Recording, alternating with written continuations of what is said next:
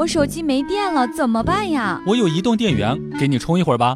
你傻呀？我这是联通的手机，怎么能用移动的电源呢？你才傻呢！我这也是联通的手机啊，我怎么就能充呢？你是怎么充的？真笨！只要把你的手机卡拔掉，不就可以充了吗？笑不笑由你。有一次呀，我们一群人都在 KTV 里面，有一个女的唱歌实在是有点难听，我就真的很想笑。但是有素质的人是不能嘲笑别人的，我就忍着忍着。转念一想，我又没有素质，就哈哈大笑了起来。他有一个三岁的儿子，那天他发现儿子在窗边挥手说“伯伯再见”，以为儿子是在和街上的伯伯们说话。但是，一连好几天，儿子都这么做，他越想越害怕。小孩子能够看见很多诡异的东西，于是问儿子：“你在跟谁说再见呀？”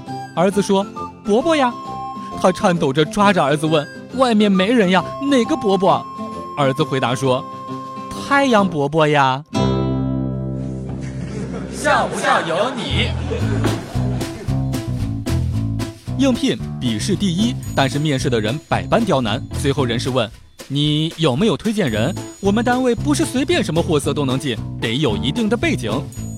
我想了一想，就问他说：“一定要推荐人吗？”他扬了扬头，不可置否。没办法，为了好好工作，我只能轻轻地推了一下他。初中同学聚会，大家十几年时间没有相见，喝了几杯就开始聊起了各自的职业。班长指着门外的奔驰说。我是一个医生，副班长指着门外的宝马说：“哦，厉害了，我是一个律师。”学习委员指着门外的保时捷说道：“哦，你们都厉害了，我呀是一个记者。”我指着门外的计程车说道：“厉害了，我的哥。”